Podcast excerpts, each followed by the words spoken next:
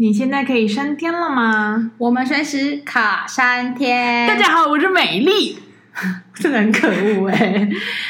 大家好，我是哀愁，我们是美丽与哀愁。我觉得他很可恶，他硬要选了这个名字，然后逼我，然后他竟然是美丽，我竟然是哀愁哎！可是你同意了，那没有办法，因为这主题是你选的，而且这个东西我也不能讲啊。就我完全是一个好，那我也可以说，大家好，我是哀愁。你也可以啊，没有哀愁与美丽 OK OK，I I don't care，你就开始吧，你请开始你的表演。我觉得你这一个好像我在霸凌。我们上一台刚讲不要霸凌，没有，我就觉得很好笑。他自己想，其实我对名字也没有那么在意。他自己讲完，他就说：“哎、欸，这样子你是哀愁，这样说，就你一个人在那边。”你知道没有？哎，没事了，我们都美丽，我们都美丽哀愁。你知道你知道吗？这时候就是可以说到美丽跟哀愁其实是可以并存的。一直都是啊，对啊，所以 sometimes 我美丽，sometimes 是你美丽，sometimes 我哀愁，sometimes 是你哀愁。你知道很多那种文学浪漫都是带一点淡淡的忧伤，淡淡的哀愁，所以才有办法加强那个美感。就是那个状态，就是它其实你都是很阳光的时候，你会有时候显不出那个美好。你要带一点，就是这种嗯隐隐的缺失、缺憾。你知道，我觉得你真的是个才女。你你你的感知非常的好，你知道吗？就是这一集要探讨的是蓝雨，就是我在呃上个礼拜去了五天四夜的蓝雨，嗯，蛮长时间的。嗯，我为什么一直对于蓝雨有点放不下，或者是有那种感受到美丽的哀愁？就因为我的同事知道我要去蓝雨，他借我两本书，两本文学书。你有看吗？你又不看书。哇我看了，只是没有看完。你永远都没看完啊？对，我永远没看。可是因为你知道吗？那个是一个，所以你就知道多可怕了。那当然，我曾经有想过，是我应该把这两本书看完，我再来去讲这个主题。可是我想，应该呃，透过我看了那一本书，那一本书的三分之二，然后再加上在当地跟民宿老板跟老板娘的当地人实际接触，实际接触，你可以完全验证那个美丽的哀愁。所以让我就是一直对于蓝雨是一种。所以那两本书的内容是，就是跟美丽，就是比较偏那种文学哀愁浪漫式的吗？对，呃，其中一本是，另外、哦、一本文化苦旅，那个那个 类似那种。应该说他就是在写，因为蓝雨他必须要说，我们先讲他的，因为历史背景，当然我也没有办法那么的去告诉大家嘛。早期他就是一个，他、嗯、其实就是不属于台湾，应该说他不是不属于台湾，他外岛很容易就是会被剥离，对，会被剥离嘛。然后他又是生长在一个，他又小资源又不好，小资源又好，然后在早期他们就是真的是。上山种菜，上山采药，然后呃上山砍伐的木头，然后下海去捕鱼。他们只能就是吃这些东西。他们的主食是芋头跟地瓜，很不错哎。我跟你讲，好的，好不是没错。可是就是因为好，我跟老板就我们住的那个民宿啊，我们喝了两天的酒。所以就聊第一天就是很欢乐、很欢乐式的聊天，然后后来他们觉得很开心，然后后来晚上呢，呃，第二天呢晚上呢，老板娘就是有点支支吾吾说啊，你们要去哪里？这样一开始我也没有发现他支支吾吾，后来等到我们整个逛完夜市啊，回到还去酒吧，回来都已经晚上十一点，他还说哦。老板娘觉得前一晚聊得很开心，所以她特别炒了飞鱼要给我们吃，要跟我们再聊天。传说中的飞鱼，好。然后那一天我们就聊了非常的哀愁面，就是呃讲到说，你知道那两个夜晚他们都离不开芋头跟地瓜，芋头跟地瓜，因为你可以想他们就是一直在吃芋头跟地瓜。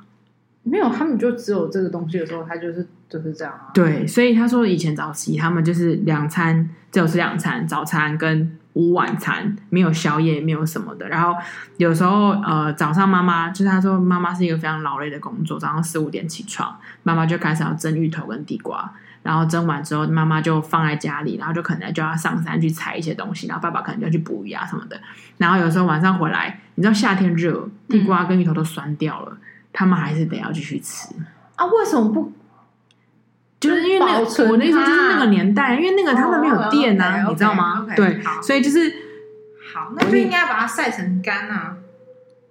Anyway，你你你现在讲这些就是你 OK OK，我跟你讲，只是希望解决这个问题。对对对，就是所以我的意思说，你说哦，很棒啊，吃的很好啊，可是他们可能那个时候就是真的只有芋头。我是真的吃的很好哎。OK OK，对。然后反正他们就开始讲一些他们早起的故事，譬如说像他们说他们以前，你知道他们就说以前想要脱鞋。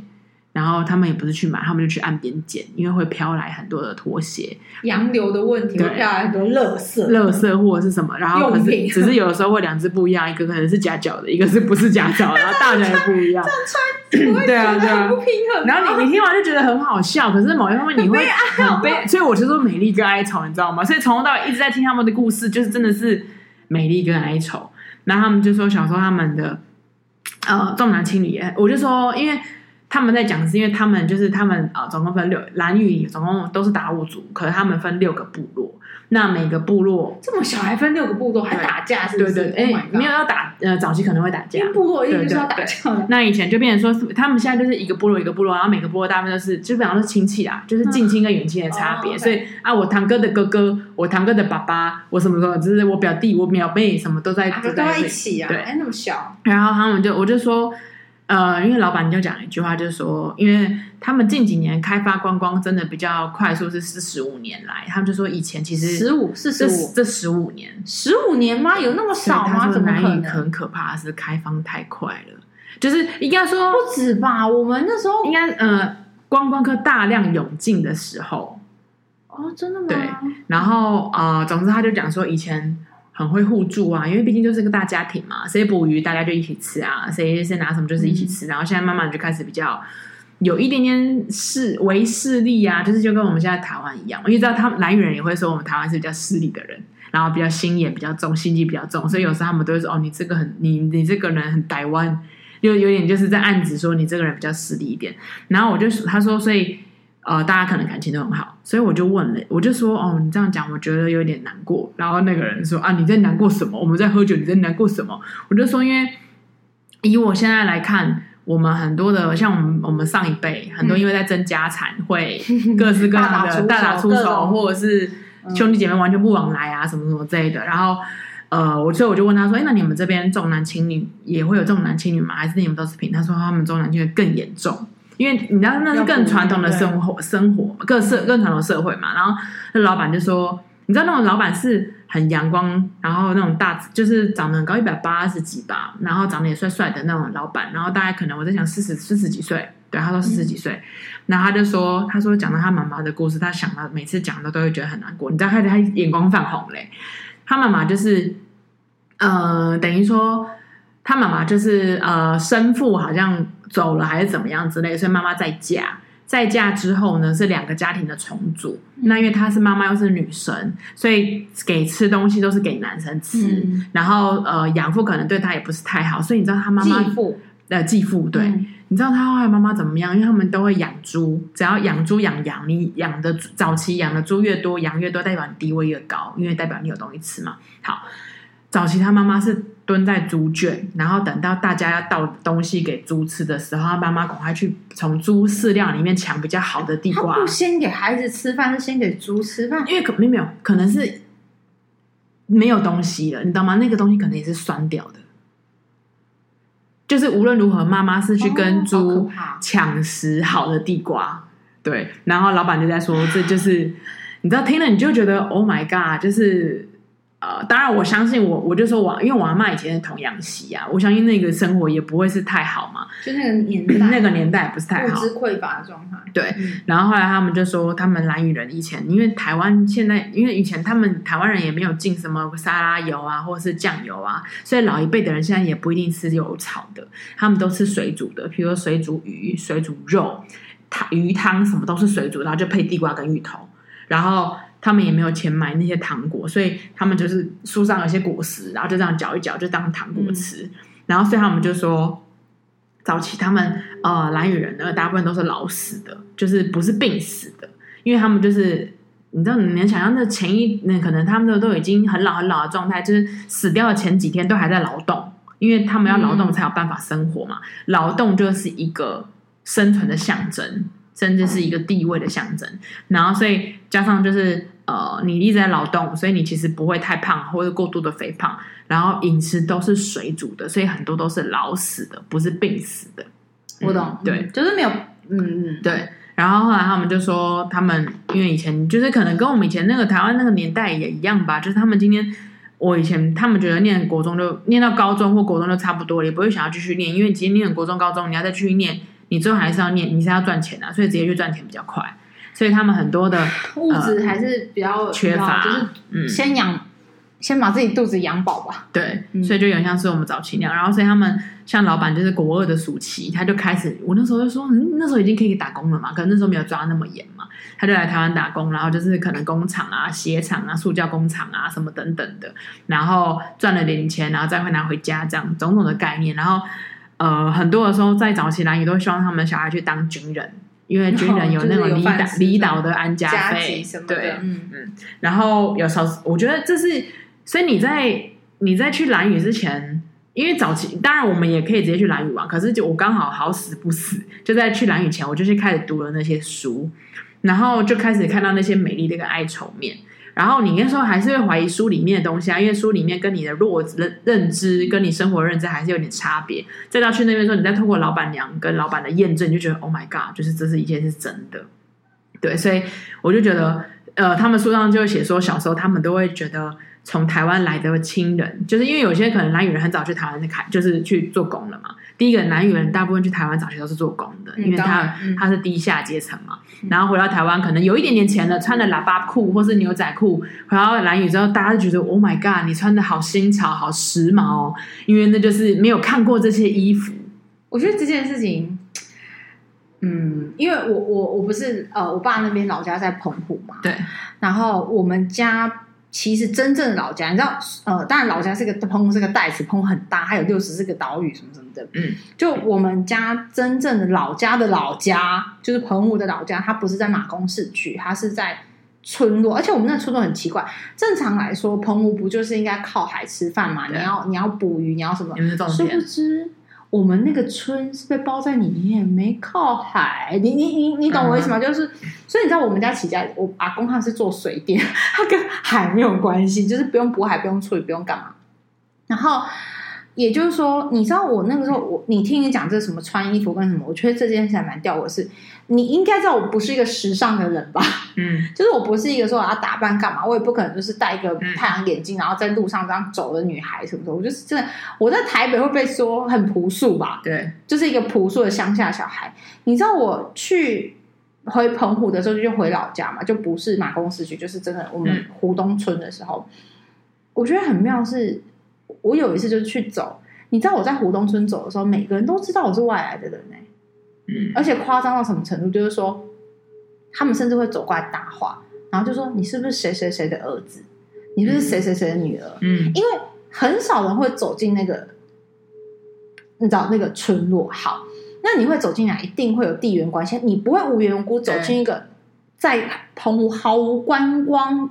意义的一个地方，嗯，你你你你懂我意思？嗯嗯嗯、因为大部分去，像你去澎湖，跟我去澎湖会去的点就不一样。你可能就会去什么中正路，你会去望安屿什么什么，你会去林头观八八八。可是我去澎湖的点是一个村，嗯，好，所以你当走进那个村的时候，你就会被高度检视，因为第一个你观光客不会来这，好，所以你来这一定是探亲，嗯哼。嗯、然后好，你看清的点，你知道最好要是他们竟然认得每一个村里面的人的长相。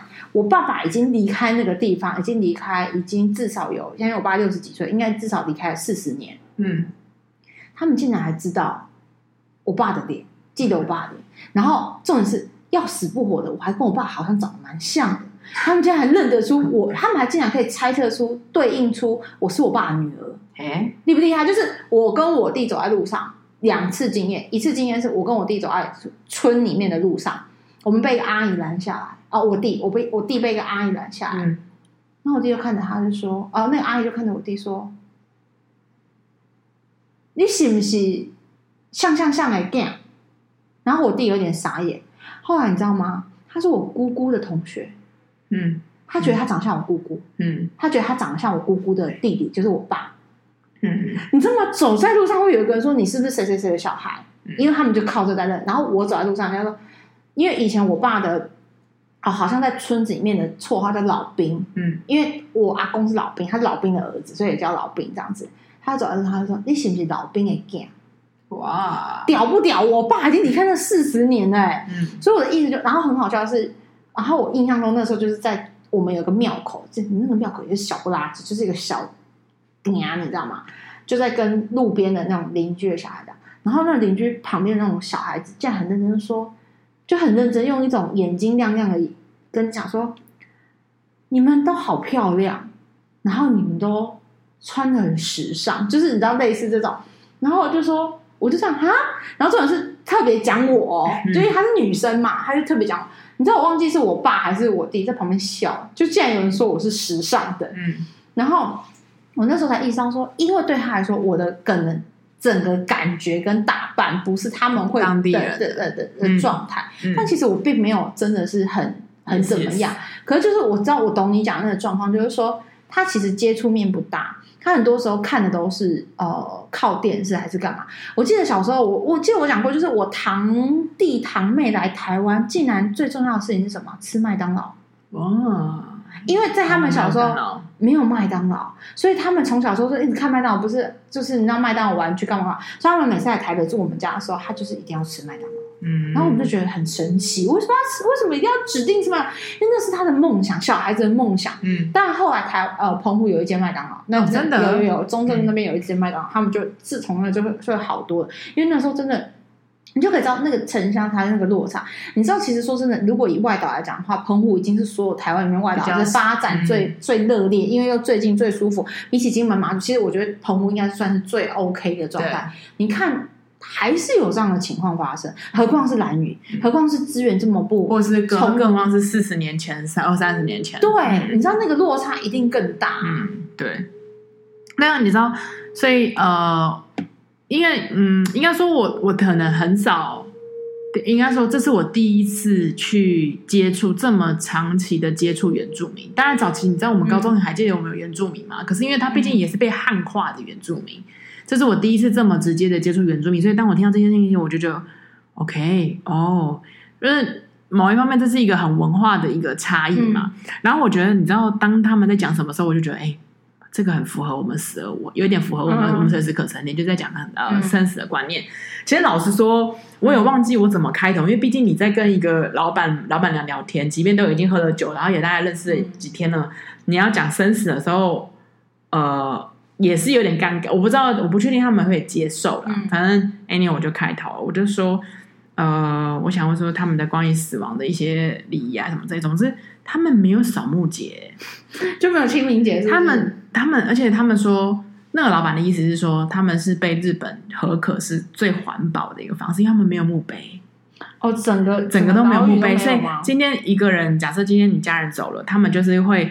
呃，很环保的话，就是他们先用布把它包起来，有点像是那种，哈利就是你，你是从妈妈肚子里来的，你怎么来就怎么回去，就是帮你把它包裹成这样，哦、然后就他们不需要在家里太久，因为就是要赶快让他下土，所以他们就赶快拿去呃一个一区里面赶快下葬，下葬之后呢，他们就会做一些仪式，譬如说拿石头把敲碎贝壳，象征是断绝关系，就是我们从此就是两个世界了，嗯，呃，你不，我们不需要挂念。就是你不需要挂念我们这边，我们也不需要挂念你这边。那当然，我们心里偶尔会想起，但是我不会挂嘴边，因为这就是人的一个正常的一个生存的一个环境，一个生态。我觉得这件事情是一个，因为毕竟来说，有时候我们还是会沉浸在亲友的哀伤、亲友死亡、失去亲友的一些哀愁里面，或是悲伤的情绪里面。对，所以我觉得这件事情是让我一个觉得。你知道当下我真的惊叹了，因为很环保啊，我也喜欢环保这件事情嘛。嗯、然后，呃，这样的观念，生死观也很棒。然后他就说，当然他们也会说，活到八九十岁，有时候就是他们也觉得差不多。他们甚至有个习俗说，如果活太久会会影响子孙。但我 这有点那个哦。所以，对对对，这件事我就觉得有点太过分。但是我觉得那个关于生死的一些习俗文化跟理念，这件事情是我觉得我们，我觉得啦，我会觉得很。很值得效仿的地方，环保的去，然后呃，从此之后就是应该说符合我们频道的理念吧，就是死这件事情，嗯、生死这件事就是一个循环啊，对，不需要去畏惧，不需要去惧怕，然后不需要去特别的呃过度的用情绪在就是在这个里面。我觉得这个真的很好，所以我觉得因为台湾人真的对于死亡生死这件事情看待的太重太重，就是。嗯，就你知道，就是很多仪式或干嘛，其实就是你很清楚，就是这是两个世界，你只需要怀念，你不需要去执执念。我觉得这个东西是很很很重要的。就就是说，你说你回到我们的呃，不管是 Podcast 的频道初衷还是怎么样，那个状态，我觉得有种时候是你不觉得带着一个海海洋性格吗？嗯嗯，对对，因为我我其实。我其实不太呃，应该说我自己传统自己我自己本身我知道我不是海洋性格，我是后来让自己比较海洋性格。可是因为老家在澎湖嘛，你听到很多澎湖人的状态跟跟行为，其实很海洋性格的。我们要写何谓叫海洋性格？呃，这海洋性格可能是我自己定义还是怎么样？你知道，因为你知道这种呃特别，我不知道我不知道别人啊，就澎湖就是你知道很多时候就是出海嘛，你知道海。是要尊重的，是要尊敬的，因为那个海象的变化不是你能想象的。有时候一个大海，你的水性不好，就死了，就没了。所以你这一趟跑船出去，你能不能活活着回来？对，是，你知道是嗯，另外一个 story，你没有办法可以理解或是干嘛什么的。没错。所以也就是说，尊重万灵啊。对，没有澎湖人就有一个状态，就是他觉得这一餐没有下一餐，所以有点是澎湖，就是有点。原住民性格你知道吗？就是及时行乐，嗯、因为他觉得反正我等下跑船，你可能就死了，嗯、一个大浪，然后一个什么就死掉，嗯、所以他们不太会想要存钱，他们会觉得就是活在当下，然后及时行乐，叭叭叭叭叭，这就是有一种浪子性格，嗯、海洋浪子的性格。嗯，然后这种你放在生死的时候，其实就会就会比较淡一点，对，就会比较淡一点。我觉得朋呃，应该说也因为呃，蓝宇他们是靠。所有大自然嘛，靠山靠海，所以就像你说的，他们某一方面，他们其实也有大海性格，所以那习俗其实是有点雷同的。然后甚至说，因为就像你说的嘛，因为你知道他们男生早期当然有那个你知道拼板舟，可是有时候他们是直接潜水，你知道那个超厉害，是一口气憋下去，然后他要去捉鱼。可是你知道吗？你不可能鱼不可能让你捉嘛，所以他是要在那个礁石等，让不动的哦，我知道我知道，然后再开始再开始射鱼，所以。就像你说的，就是他们有时候你你去的去捕鱼，你不一定回得来。那所以第一个海洋性格之外，他们也很尊重各个灵，就是海灵、鱼灵、生物万万灵。对，所以嗯，然后他们也有很多习俗，譬如说平板舟，不知道为什么平板舟女生不能接近，不能摸，因为那可能平板舟是什么意思？平板舟就是你看到达悟族那个船，女生是不能摸的，因为可能那个是男生的船。对。然后，或者是他会说有一个很特别，是我在书上看到，我就觉得，嘿，真的吗？然后是实际上验证，它就是当你今天你要去捕鱼，或者是你要去山上，你不要告诉别人，你要做完了再说。为什么会被抓走？是不是？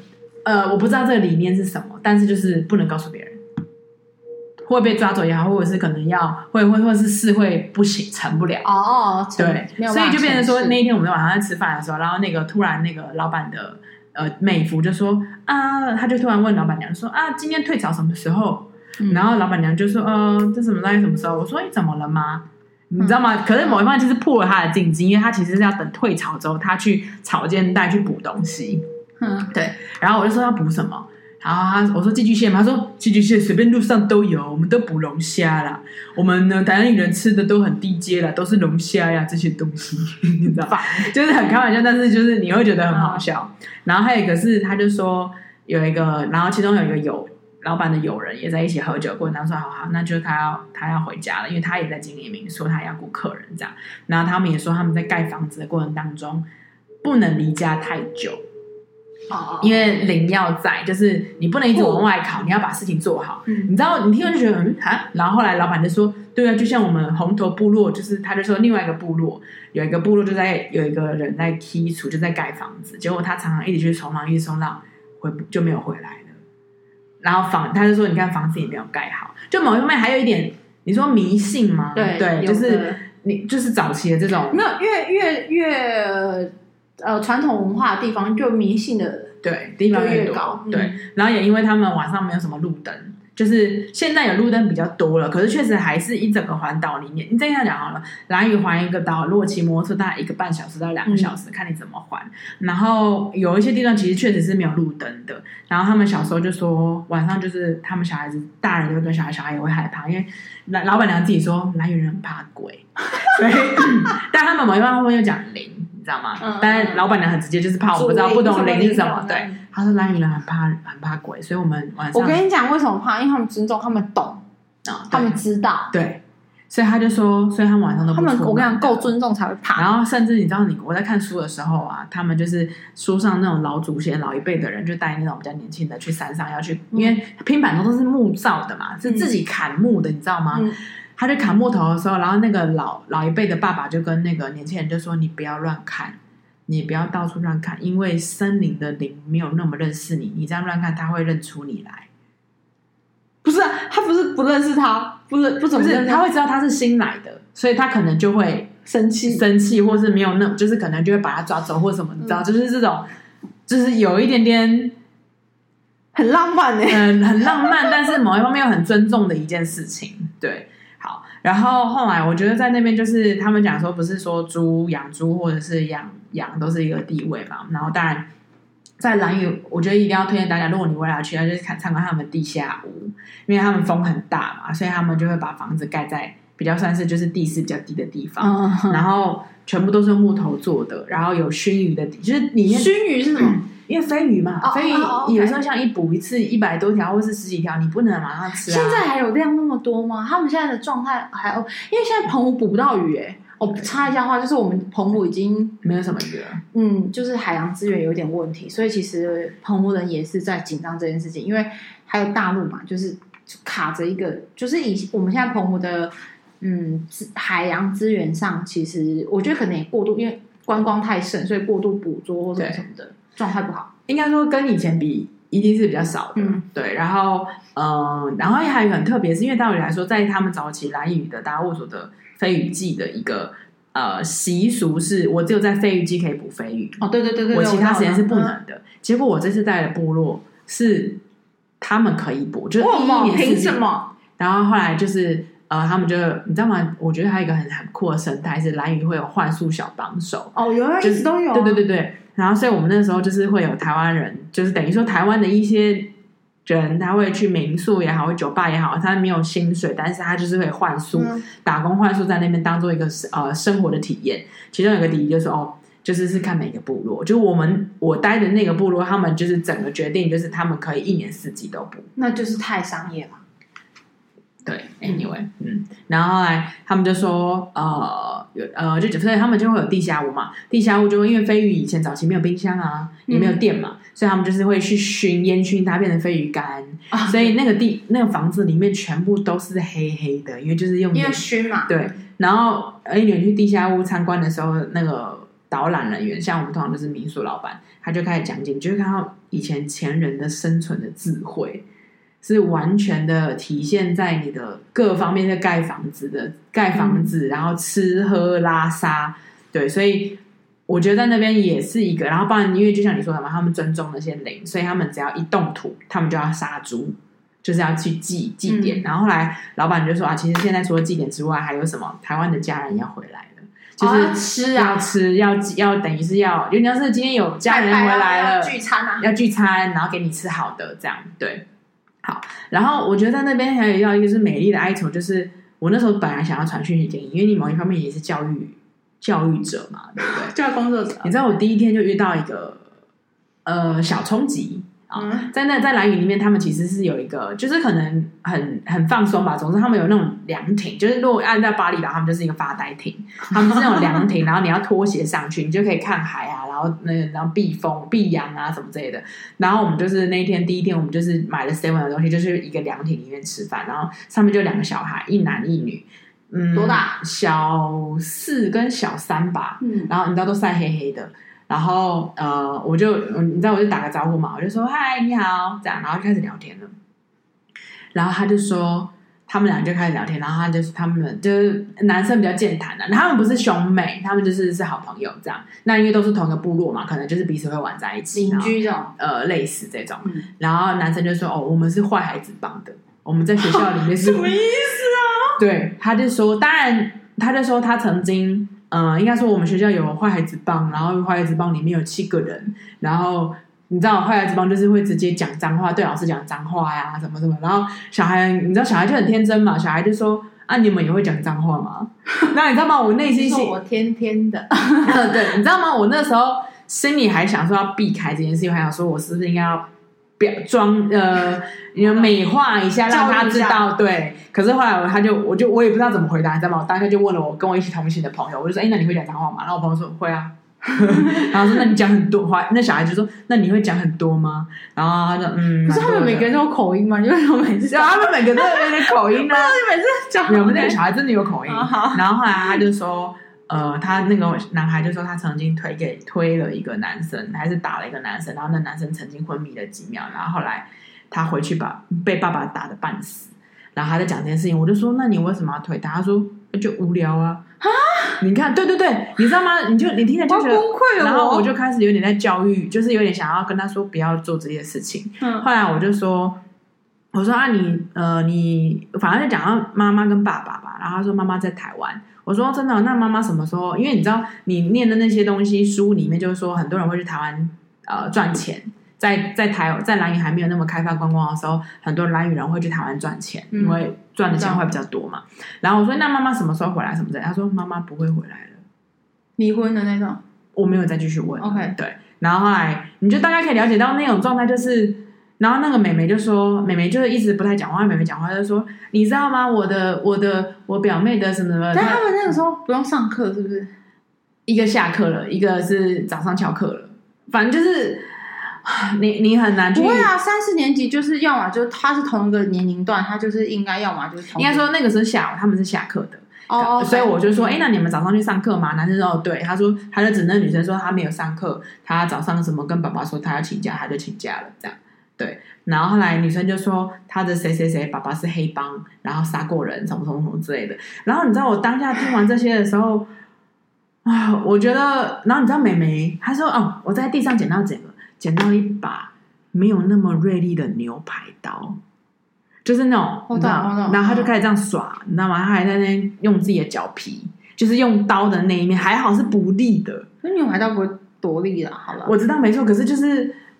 他他想要就是展现他的勇，anyway，然后我当下听完，我就会觉得，我觉得有点难过，然后甚至我也会觉得，哇，偏向的教育又更难了，因为你你都很难，嗯，你要面对到的是一些呃贫穷的家庭啊，然后或者是或者是可能有一些背景的，就是那个，我就觉得天哪，那个，所以我那时候本来想跟你说，我觉得偏向教育应该很难，那些老师真的很辛苦。然后我我之前不是有一直跟你讲说，我觉得偏向教育是真的很，就是会是你心里最柔软的那一块，就真的很痛苦。嗯、然后我从我们就一直很深刻的是坏孩子帮坏孩子帮这样。然后后来我们要走了，我们就跟他们说再见。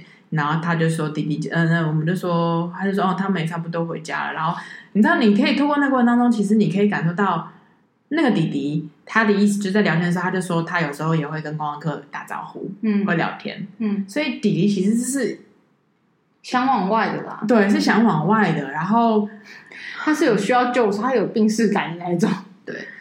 好，Anyway，所以就是在不是病识感，对不起，就是说他其实会想要有多一点接触，或者是改善自己，要不然他不会自己讲自己是坏孩子帮。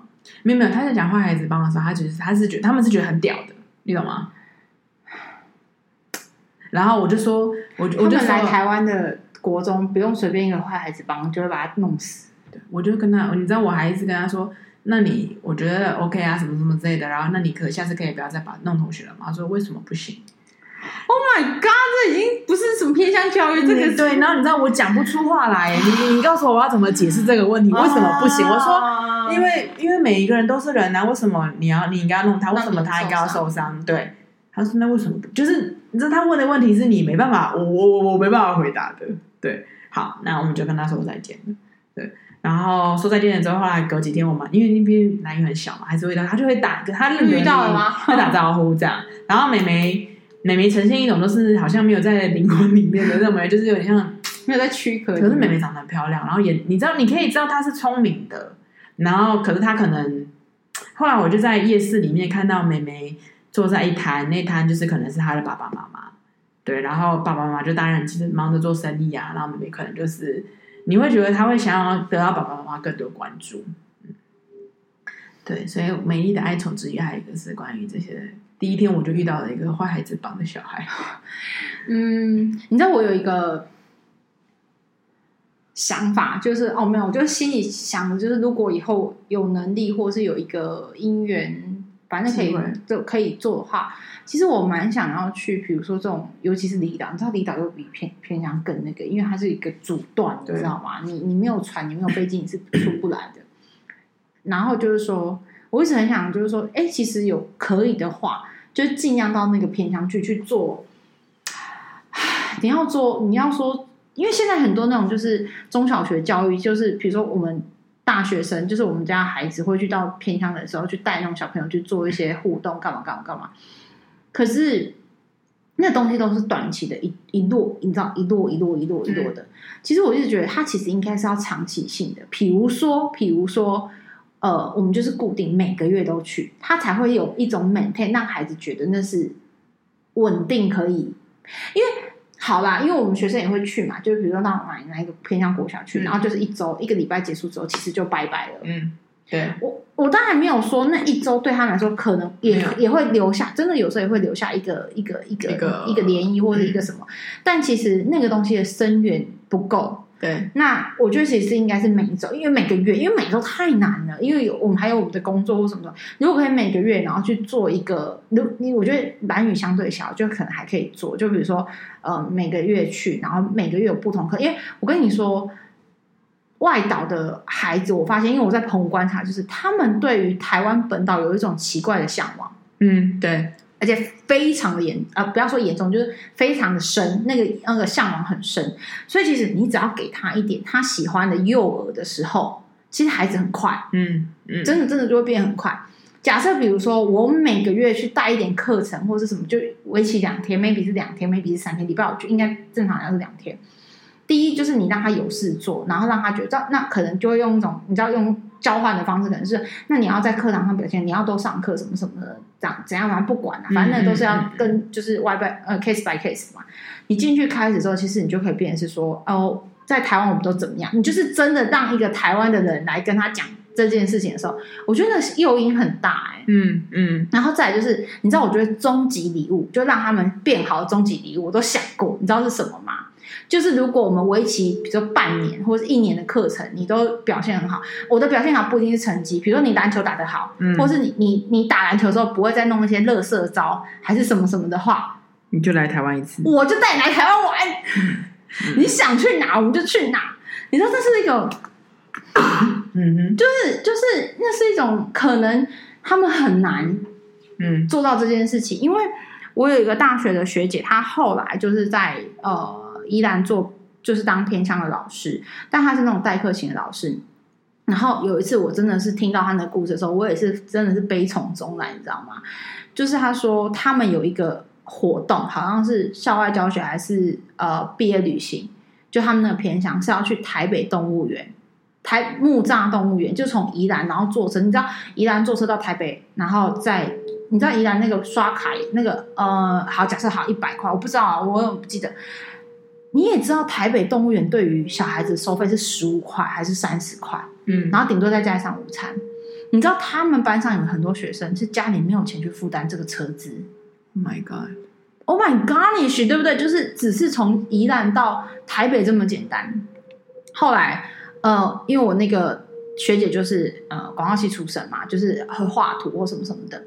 你知道他带着小孩画图，把他们每个人的那个生活样貌画出来，然后我我姐我们家学姐就是我们家姐姐就是排版什么什么，然后义卖，然后义卖的钱让孩子可以去台北动物园，你不觉得很悲伤吗？他连要去台北动物园，他他他说我说我说姐真的有夸张到家里没有那两，你知道他说缴费是三百块，嗯，就是 total 的一整天的车费加什么什么是三百块，三百块还是三百块？嗯没有钱可以那个，可是他，我觉得那个是一个机会教育。说他也不是说，因为你觉得那个三百五对我学姐来说是一个难事吗？不是，嗯、可是你不能就是无缘无故就是都要就给他从老师那边拿钱，对吧？所以他就说，那我们就用劳力要或者是用用绘用对，然后就开始卖那一本，我忘记我学姐卖一本一百还是一百五什么什么之类的，你知道我就大肆特大买特买，然后我还鼓吹我身旁的人买。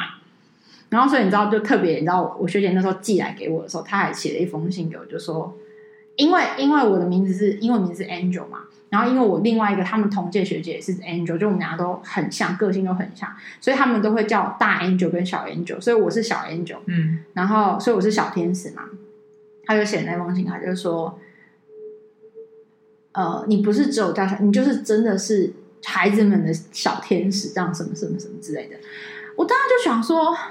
我哪有做什么？你你你你知道我为什么？我哪有做什么？当然，其实我我们家学姐是当然有一些印刷费什么，其实当然是我学姐去，嗯、因为当然她对孩子说这是你们换来的，你们、嗯、你们的你们的创意什么什么。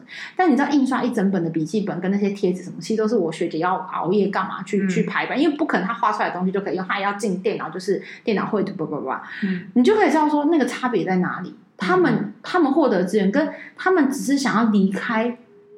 宜兰这么难呢？然后可是你知道吗？他们就很努力、很向往，就全班一起做这件事情，然后去让。当然他没有讲说，好像特为了特地几个孩子，而是全班一起努力这件事情。嗯嗯、然后我就意识到说，哎，其实他们对于可以来台湾，或是可以到城市里面，是一种真的是一个很大的礼物跟很大的向往。其实。人都是这样嘛，你有诱因，你有目的性的时候，你才会更有动力。然后再加上你要懂得关怀，然后你要有一个 role model，就是你想要的偶像，偶像崇拜，你知道吗？嗯、小孩偶像崇拜就很重要。嗯、像比如说，你知道我们家小孩也很好笑，就是他觉得姑姑是最好的、最聪明的。妈呀，他姑姑我才不是最聪明的人呢！可是他就不懂，嗯、他没有办法理解，可能是在那个状态，比如说我讲话的方式或什么什么的，或者说我们家小孩觉得哦，阿姨是最漂亮的。嗯，我的脸怎么会是最漂亮的呢？你怎么不是呢？没有，是真的。我们就是持平来讲，就是他很好笑，他会说：“我只想像妈妈跟阿姨，不想像阿妈，不想像阿公，不想像什么。”就他是觉得，就 妈妈跟阿姨最漂亮。对，嗯、真的是他的世界。他爱的人，就他最喜欢的，他就觉得是好。那所以，其实你可以透过很多很多，因为他是儿童心理学，你知道吗？他就是一个心理学。那你要怎么去拿捏他们？我不是有一集在讲教育的时候，嗯、其实我会在讲。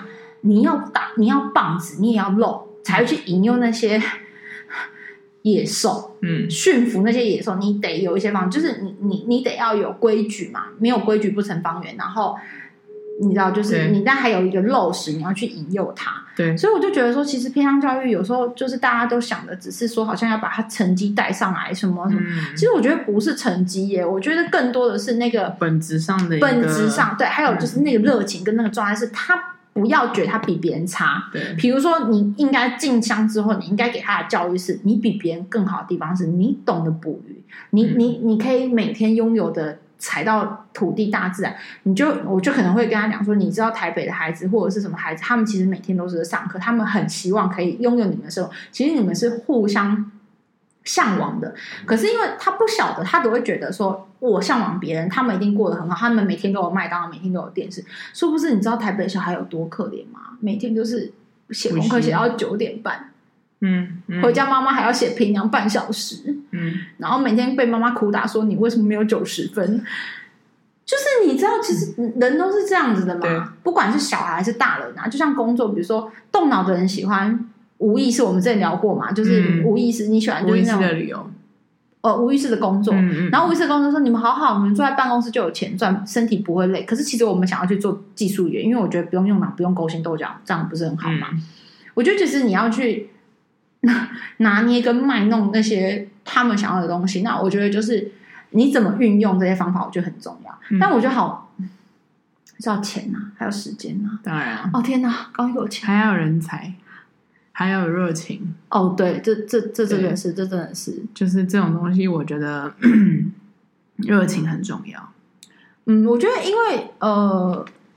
我觉得孩子就是说，为什么我们会养出这么多症结，还是干嘛？就是那个时候没给嘛。就像我们霸凌那一集讲的，那个光没有给他，嗯，然后那个关怀没有给他，那个温暖没有给他，那个正确的观念没有人告诉他，嗯，所以他能接触的可能都是一些不好的意识、不好的状态，甚至不好的对待，嗯，甚至他看到的、感受到、听到的。就是会是不友善的嘛。嗯，其实你只要给他一点方向，你知道可能是我们只是进，甚至是你知道我们就是我们家大学生进去的，甚至只有一个礼拜，或许那个一个礼拜就会是他转动的一个一个一个轮一个一个齿轮动，就是说我要像那些大哥哥大姐姐一样，所以我怎么样怎么样怎么样。嗯，我觉得可能 maybe 我太乐观。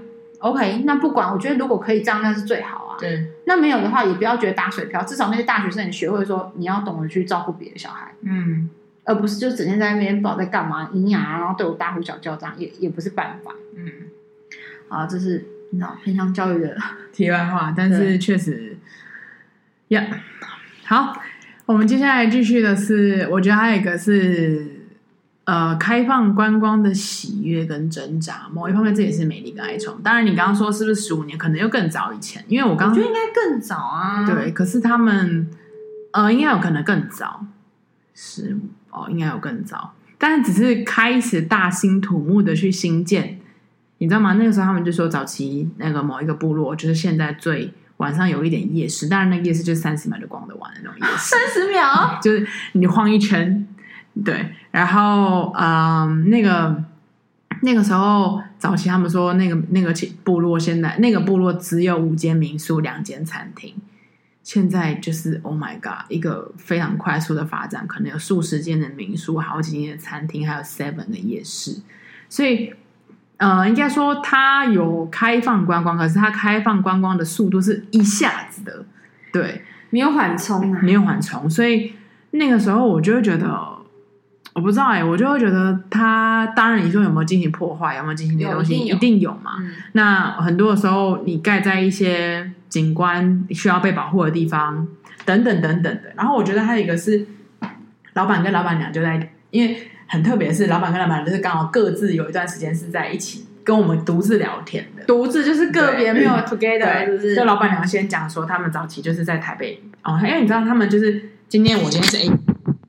有一些家人在台北三重，那我今天 A 部落要有些家人来的话，就是对，哎，那你就来啊，来啊，你就一起住。就是他们是有一个在台湾是有群聚概念的。哦，那 B 部落可能在台中，对对对，台中帮啊，云林帮啊什么的。对对对。然后老板娘一开始都在台呃台北的时候，然后就是帮也是蓝屿人的呃他们开餐厅，一起开餐厅。后来认识了老呃老板嘛，然后后来就是也生了小孩，然后在台北工作。后来工作完之后，老板的就公公。你知道公公就是老板的爸爸，老板娘的公公，老板的爸爸老板的爸爸就说：“你要不要回家？你为什么不回家？不回兰屿啊？你今天为什么要赚钱？有东西吃就好啦。因为公公在养猪，你知道吗？嗯、然后公公也会捕鱼。公公所有东西，你知道木边那些各式捕鱼的器材、捕鱼的道具，欸、技术满分诶！技术，我跟你讲，那个真的是，那真的是博物馆等级的。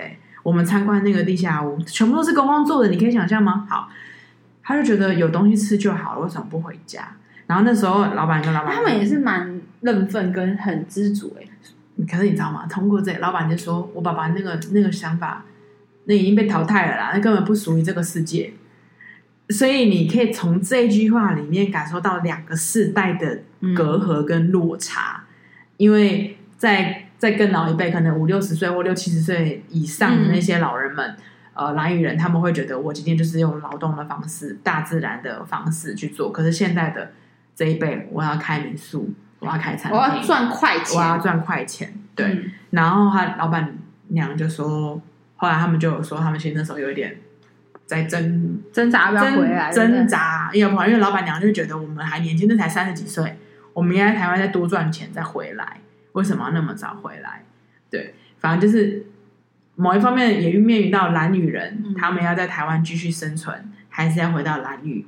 回到蓝屿之后，一开始他们正面对到的是老一辈的蓝语人对于被汉化的蓝语人的一些指责，嗯，或是一些不屑，对，然后再慢慢的开始进行的沟通啊交流。我觉得那也是一个，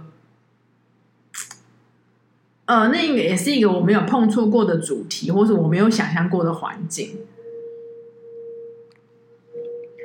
嗯，我觉得会耶。那个对立面，其实我觉得，我觉得回到我们的生活里面，其实是有的，只是你没有意识到。比如说，比如说，嗯，啊，我这样举例就是会被那个，你不是你不是有一群朋友嘛，假设有一群朋友，那他就会活在我们当时的那个时间点里面的快乐，所以他就觉得我们应该要继续这样，继续维持这样。其实同样的，它是同理可证，只是呃上升到兰屿这件事，这是一个种族，这是一个文化，所以很大。可是其实这件事情，我们一直在生活中是会发现，比如说。呃，我们两个是高中同学，对不对？对。然后我们两个可能就是有一直以来从高中以来的一些习惯、默契，甚至是仪式。好，那可能我们越越长越大，然后呃，工作啊，呃，你知道社会化什么什么，可能没有办法这么的 maintain 吗？还是 maintain 那些仪式，甚至是说，可能我们的关系、想法、观念会改变。嗯、那可能我们的状态跟联络的方式跟熟悉度也会改变。可是有些人就是。接就接受不了，他就觉得说，嗯、你为什么这样？我们以前不是就是每个月初一十五一定要见面吗？那为什么你现在跟我说你初一十五不能见面？嗯嗯，那现在不是我们初一十五的话，一定是要就是大鱼大肉要喝酒吗？嗯、为什么你现在跟我说你要吃蔬食要养生？对，你为什么你为什么要改变？那。你从大鱼大肉喝酒到舒适养生，你觉得是好的变化？但我不是说一定是好的，也有可能就变不好的变化。可是有些人他其实是会在他原本的那个圈圈，跟原本他的舒适圈，跟他喜欢的熟悉的状态里面，他可能比较念旧，他可能比较什么什么的。嗯嗯嗯。可是这个转变一定会有的。我因为大家不是讲嘛，这世界上唯一不变的事情就是变。嗯。所以任何事情都会改变。做。变这件事情是不会变的，嗯，对啊，那其实就是就是那个冲击跟对立一定是有，它不是走，所以嗯，不会是你觉得不会是你对，不会是只有在蓝雨了，甚至是在我们小小的各个的方方面面，对，只是你没有意识到说那个层级上升那么大，还有那种呃，我们爸妈对于现代科技的一些呃改变啊、依赖啊等等，不熟悉啊什么什么的，对，所以你知道。这就是一个，我觉得在蓝雨里面，呃，看到很多的美丽，很多的美就是它很纯粹的大自然嘛，嗯，有蔚蓝，你应该说蔚蓝吗？就是有漂亮的海洋，蓝牛奶海啊，牛奶海吗？对，呃，就是有，你知道有白白的，呃，应该说浅蓝色的，哦，跟深蓝色的，那就不是牛奶海，牛奶不是白的吗？当地人叫牛奶海。OK，哦，对，然后我们那天体，我跟你讲嘛，我们去做了那个捕飞鱼的体验。我知道，阿弥陀佛。那个捕飞鱼的体验，就是那时候，因为我我想说，如果能体验就体验嘛。因为第一个蓝屿我不一定会再去的，老实说，你先听，就是第一个兰屿我应该不一定会再去了。然后飞鱼这件事情也是要飞鱼季节才有办法。然后他就是有个夜捞飞鱼体验，然后于是乎我先看了看板有，我就问老板，老板就说：“哦，老板娘的大哥是在做这件事情的，老板娘大哥带的很好。”然后我就报名了，这样报名之后呢，我以为是看别人捞或者是什么，就是我没有想过这件事，就是是一个杀生的这件事情。然后呢，anyway，我们就上船了。上船之后呢，船长就发给我，我跟我的朋友跟总共有三个人参加这个体验，每个人发了一个网址，然后就上船了。然后船开开开开到一个远离码头之后呢，开始灯先关掉，然后后来过一阵之后灯打开，就看到。很漂亮，真的很美，真的飞鱼会飞耶！飞鱼真的会飞鱼啊！对，可是就是当你在飞，而且它的飞的那个弧线啊，或者是乱好看，很漂亮。然后这时候呢，就是要捞它。我们没有刺杀它，我们就是把它捞进网子里面。然后我们就我就问说：“那这个捞捞到了要放哪里？”你知道我以为想象这是一个水桶，你知道吗？没有，就放在甲板上。所以放在甲板上之后呢，因为一开始我们很幸运，他们据他们说是我们真的很幸运，是遇到大爆发，就是啪啪啪啪啪的飞这样飞，所以就是哎，你我捞了，总共在大爆发的时候我拉了三条这样，然后就放在甲板上，然后那个飞鱼就啪啪啪，就是在甲板上就是那样的挣扎这样。对，我就体验了这个飞鱼，然后那最后那些飞鱼呢？最后那些飞鱼，你知道吗？那在甲板上，你知道，因为那时候在捞的时候，我都没有，我就听到啪啪啪啪，我没有去认真的去看，原来那啪啪啪其实是是每一只飞鱼在挣扎的声音。啊、好，于是乎，当我今天这就是爆发，不是一直要爆发嘛，所以后来要开始开船去找别的地方的时候，我就看到那个亲眼看到那个鱼是鱼鳃，就是没有水嘛，慢慢然后或者是这样这样，我就想说，我就跟我朋友说。我我们可以把它偷偷放进放进海里吗？放生，对，偷偷放生。但是你知道船长在旁边，然后那是他们就是亲手捕捞的。总之就是我们就没有做任何事情。好，上岸之后就把这些鱼全部放进去之后，他们就是现刮鱼鳞，就教我们怎么刮鱼鳞，所以我就也刮了鱼鳞，然后刮刮。你要一边刮的时候一边念念经回向给他啊？对，我那时候没有回乡，然后我就挂完雨林之后，我们想说啊就可以回家这样。然后后来呢，老板就说，因为我们那是老板娘的大哥嘛，你知道吗？老船长是老板娘的大哥，说啊啊，你们一人一条，你们总共带二十只回去，OK 吗？我们就不用卖吗？还是什么？他们他可能包了五十只，他分了一人，我们三个人嘛，总共分了三十只出去，他们可能带了二十只回家。总之，我们一人拿了总十只回家。那因为我们就是 我们没有隔天就要坐飞机回来台湾了，所以我们就跟老板娘说，就是呃。就是就是给他了这样，然后后来我我我，因为你知道吗？对于我来说，因为我也是个佛教徒嘛，我当下就想说，干，我真是傻神呢。然后我就跟我朋友，我就想说跟我朋友，因为我不知道，因为不是每一个人想法是这样，你知道吗？有人想法是说，哦，很漂亮，感觉很好吃。因为我们前几天还吃了炸飞鱼，好，没想到我朋友也说，原来我们杀害了这么多生命。就是我的朋友跟我是有同样的想法。然后后来我们就只好说，好吧，我们就是文化的体验，因为对，啊，然后来你知道我们回到家的时候，就发现他说你头发上有鱼鳞，我说你脸上也有鱼鳞，为就是美丽，她就是经历过这个这个就是捕飞鱼的冲击之后，她就是洋洋洒洒写了一段话给我，就说我做了这件事情，然后我什么什么什么的，那我当然也想说啊，你做了就也。做了嘛，就没有办法。我就说，那你就念经啊！你知道我就是，哦，那你就念经，不然能怎么办呢？你说说。是啊，就是我们体验过一个文化的体验，感受到他们前就是，OK，啊，不会啊，我觉得其实是一个文化的体验啊。我必须要说，因为某一方面，呃，我们没有去这样。这样做的时候，我们也不知道他们是怎么样生活。因为我的朋友是外国人，嗯，所以就是奥地利来的嘛，他他不知道飞鱼还是真的会飞。我说啊，他就是真的会飞啊，不知道为什么叫飞鱼。他说哦，我以为他的名字就是叫飞鱼而已。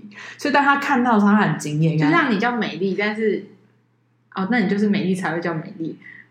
没有，我的意思就是什么叫做他只是用一个名字，然后他可能他没有想那么多。哦哦、然后你知道我们吃的时候吃的，因为我们去酒吧吃的那个炸飞鱼，他会特别把那个翅膀拔掉，拔没有不是拔掉，我知道刻意弄起来，想要证明炸，对，嗯、所以就是那样做。所以我们那时候也没有，我也没想过，因为我真的也没看过飞鱼本人啊。老实说，对，呃，我是台湾人.好，然后所以某一方面是一个真的很很特别的文化体验呐、啊。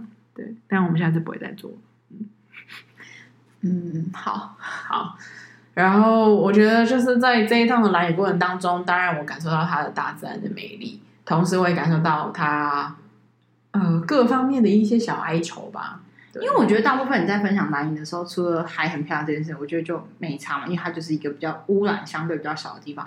其实你大部分这一趟给我的回馈，不管那个时候或是现在这一集的回馈。你大部分都还是真的在哀伤哎、欸，就是哀愁中，就是很多嗯冲击啊、状态啊，就是那种隐隐的、隐隐的觉得很可惜。对，就是我觉得那个带了好多好多，因为你知道他还有一个，你知道那个那没什么都没有说，可是你知道我某一方面人跟人之间的感觉，我也还是有。呃，总之我们就是好，他们某一方面，他们呃蓝宇在你知道他特别在坐船之前。嗯他就会坐船的时候，就一直有影片在播放，说蓝宇有一些禁忌，就是他们的实力啊，他们算计算日是什么？就是计算日子的哦，日日历日历日历啊，跟台湾不一样，然后有一些文化习俗不一样啊，什么什么，就刚开始在船上播，然后其实他们也在播放一些，就是说呃，很鼓励大家去参加一些呃当地人的活动，而不是参加台湾一条龙的那种旅行社。嗯、对，那所以像我们民宿。他们会有，我就问说有没有一些浮潜什么？有浮潜还是很幸运是老板带，因为老板平日还要上班，是六日假日带我们，所以老板就是当地人带我们。然后，嗯，地下屋是参观他爸爸的地下屋。嗯、然后你知道旁边一路上都会有人插的旗子，就是要要去卖光卖光呃卖地下屋。然后我们在参观地下屋的同时之后，老板就跟我们说，他说好，那我们差不多了，因为啊、呃、还有人要进来。然后就看到是另外，就是站在我们民宿旁边附近有一个一直每一天都看到他的一个人，他也拿了一个牌子，就是写说他是地下物导览啊什么什么之类的。嗯、好，然后我就说，哎、欸，你好，我就说啊，所以也是也是亲戚，然后那个另外一组人的那个导览就说没有，我是他哥哥，你知道吗？就是某一方面，你可以感受到那个第一个就是老板这一代跟上一辈的一些隔阂。就是他说我是他哥哥，是那个爸爸的哥哥，还是那个不是是他老板的亲哥哥啊？对，可是老板没有讲。哦，所以他们在 battle 吗？我不知道他们是在 battle 还是是他们可能有一些不知道，哦、你知道吗.就他们什么都没有讲，可是你大家可以感觉到那些那些错综关系的一些嗯，嗯复杂。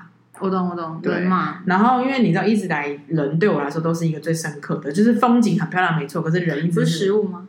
食物跟人，然后所以透过那本书，书里面其实某方面就是一些哀愁的美丽的海洋文学嘛，然后再加上这些东西，所以造就了我今天对于蓝雨的一些观感。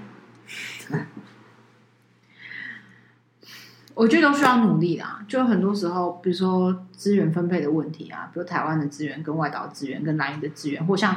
看之前要把核废料放在蓝屿，不就是因为他人很少，所以他觉得伤害的人就会相对少。可是讲白了，不管你伤害的人多或少，他那边就是有人啊，那个就是一个土地啊。除非你那个就是无人岛，那另当别论。就是说，还是会有弱肉强食、以大欺小，或你知道，就是强上位者跟强势者的人的状态。那这些情况，我觉得，嗯，我们真的很难改变嘛，因为就，但至少我觉得那个心态。你突然还，我突然额外想到一个点，是当然，呃，那个船上播的影片嘛，讲习俗之外，还有讲就是说什么，呃，蓝宇他们现在就是，呃，应该说他们鼓励大家不要乱丢乱丢垃圾，这是肯定的。当然，然后他们也说鼓励，如果可以的话，是不是可以每人带一吨或者一公斤的垃圾回台湾？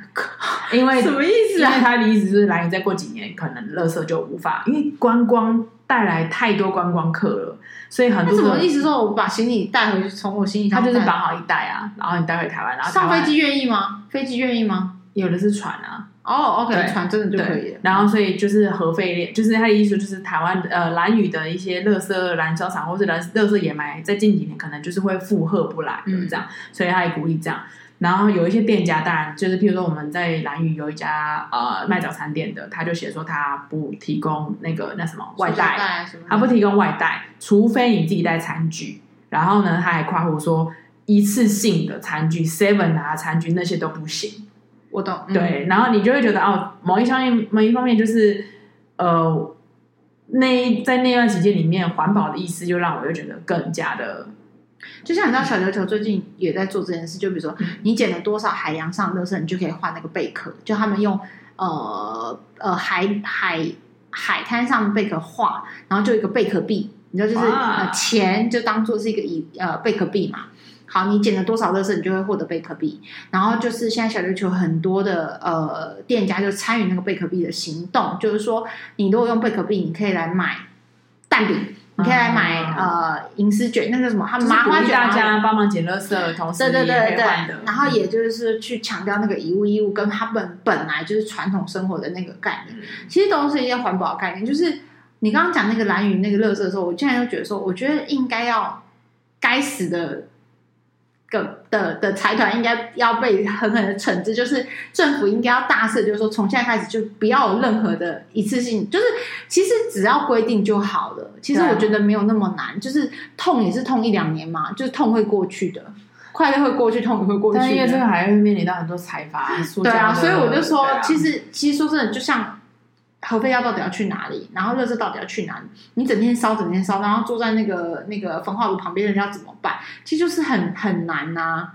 哎呀，人生有好多要解决的事，这世界好多要解决的事情哦。这是我们人生的美丽与哀愁。好啦，大家就只能好好的做好自己的本职工作，好吗？对，然后我也是推荐大家去拉伊玩，但是去兰屿玩的过程当中，尊重当地习俗之外，乐色，乐色减量，自己带那个小盆子去，好不好？没错，拜拜，拜拜。